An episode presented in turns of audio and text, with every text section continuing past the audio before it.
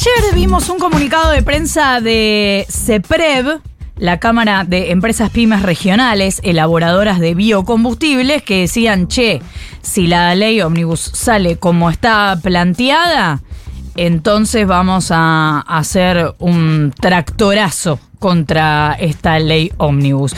¿Qué es lo que genera el inconveniente y en qué consistiría en todo caso esta movilización? Vamos a preguntárselo a Federico Martelli, director ejecutivo de esta Cámara de Empresas Pymes. Federico, buenos días. Florencia Halfon te saluda. ¿Cómo te va? ¿Qué tal? Buenos días, Florencia. Un saludo para vos, para tu equipo y para los oyentes. Gracias por atendernos. A ver, ¿cuál es el problema que, con el que se encuentran con esta ley? Mira, el, sistema de producción y comercialización de biodiesel en la Argentina funciona de la siguiente manera. En el año 2006 se hizo una ley que fue la que dio nacimiento, origen al, sector, que lo dividió de dos maneras.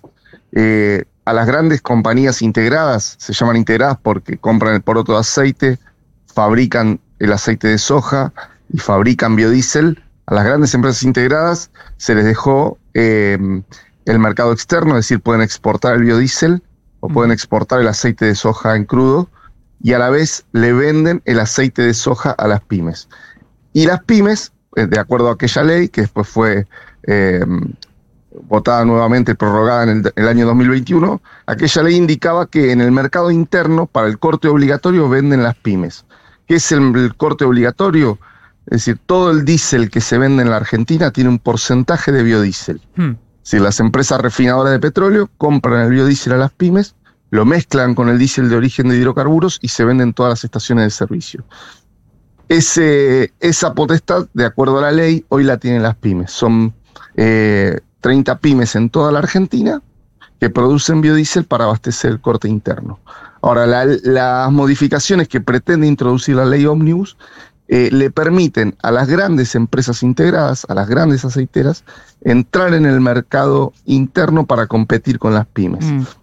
Eh, esto tiene una, serie de problemas. Primero que las pymes no están preparadas para competir con las grandes empresas integradas.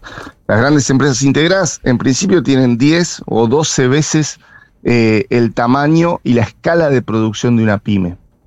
Es decir, y las pymes nacieron pymes porque así lo indicaba la ley.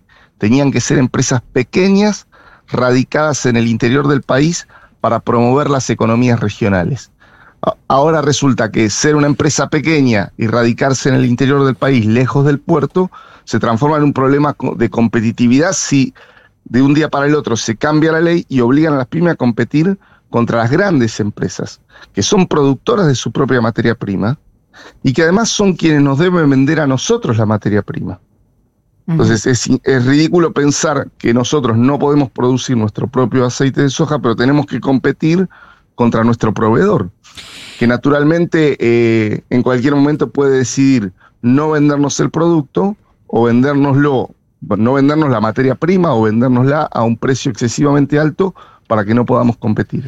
Es decir, no, pueden las pymes, que eh, te redondeo con esto, que están ubicadas en, La Pampa, en San Luis, en el interior de la provincia de Buenos Aires, en pueblos muy chicos, de un día para el otro salir a competir contra grandes empresas multinacionales que tienen la logística, la infraestructura, la escala, la materia prima. Se entiende perfecto el planteo. Ahora, en el medio, eh, ¿consiguieron algún eco entre diputados de algún espacio? Es decir, ¿tienen alguien que los represente? Sí, en principio eh, los diputados de Unión por la Patria adelantaron que no van a acompañar las modificaciones a la ley de biocombustibles. Bueno, pero porque no van a acompañar nada de la ley. No van a acompañar, no van a acompañar nada de la ley. Los diputados de Hacemos Coalición Federal, el diputado Monzó, diputado Pichetto, eh, Paulón, Mónica Fein, eh, manifestaron que no están de acuerdo en modificar la ley de biocombustibles, creen que, que la ley que está vigente funciona, que se produce, se genera valor, se genera empleo, que no, tiene, no es necesario modificarla. Los diputados del bloque de eh, Innovación Federal, que es un bloque de nueve diputados de las provincias de Misiones, Salta y Entre Ríos, también manifestaron que no ven necesidad de una modificación de la ley de biocombustible, mucho menos de una modificación que manda la quiebra a las pymes, ¿no? Y creemos que dentro del radicalismo también hay un sector que em, no quiere modificar la ley de biocombustibles. Entendemos a la vez que algunos diputados proponen modificarla, pero con, un, con, un, con una redacción que no sea tan perjudicial para las pymes, que le permita entrar a las grandes eh, compañías integradas, pero que reserve una parte del mercado para las pymes. En ese tira y afloje estamos. Eh, Federico, ¿cómo te va? Nico Fiorentino te saluda.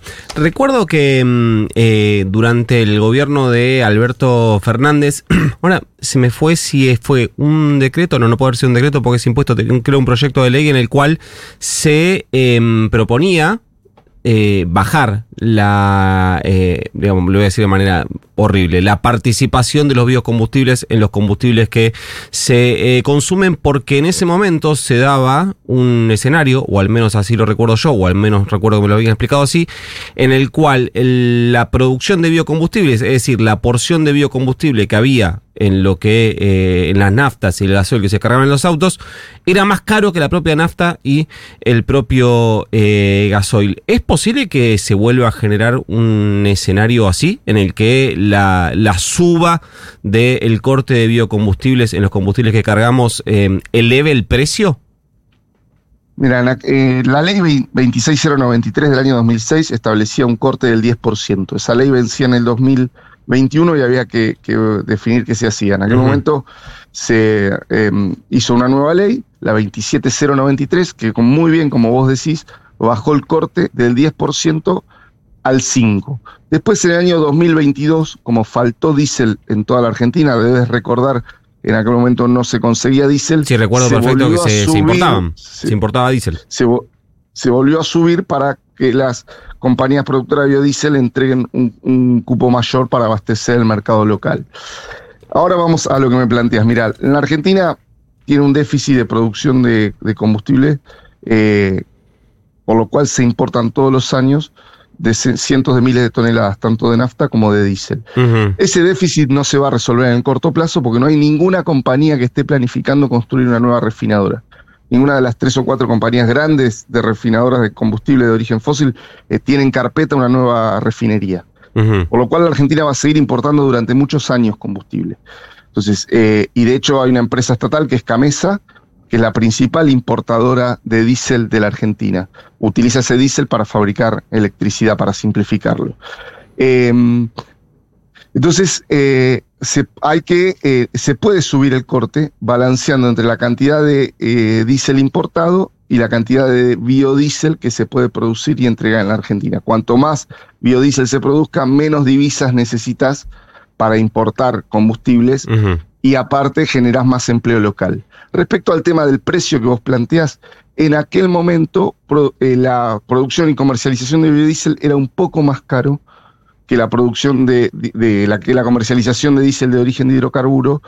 Eh, debes recordar que el precio de los combustibles estaba atrasado artificialmente, ¿no? Estaba pisado eh, y, por, y es, ese costo lo eh, absorbían las compañías eh, petroleras y, refinadoras. Es decir, no quiero dar nombres comerciales, pero bueno, IPF asumía el costo de producir un diésel eh, a menor precio que el que, del que deberían. Y eso se reflejaba en los balances de la compañía. Y en aquel momento se decía, el biodiesel es caro, vamos a bajar el corte.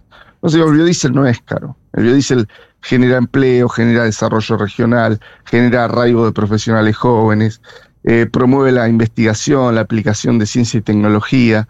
Es decir, el biodiesel tiene un montón de externalidades positivas y, la medioambiental. No nos olvidemos que la combustión de eh, combustibles eh, de origen bio emite muchos menos gases de efecto invernadero y contribuye entonces decididamente a la agenda de descarbonización. Entonces las externalidades positivas son muchas. En ese momento en particular se decía que era un poco más caro. Hoy, por supuesto que ya no lo es, los precios, al haber subido tanto la nafta y el diésel, los precios del biodiesel, por supuesto, son sumamente competitivos. Federico Martelli, director ejecutivo de la Cámara de Empresas Pymes Regionales Elaboradoras de Biocombustibles, contando por qué está en contra de este punto de la ley Omnibus que quizás, si se vota a favor, terminará en una manifestación. Gracias, Federico, por habernos atendido. No, muchísimas gracias a ustedes y a disposición. Igualmente.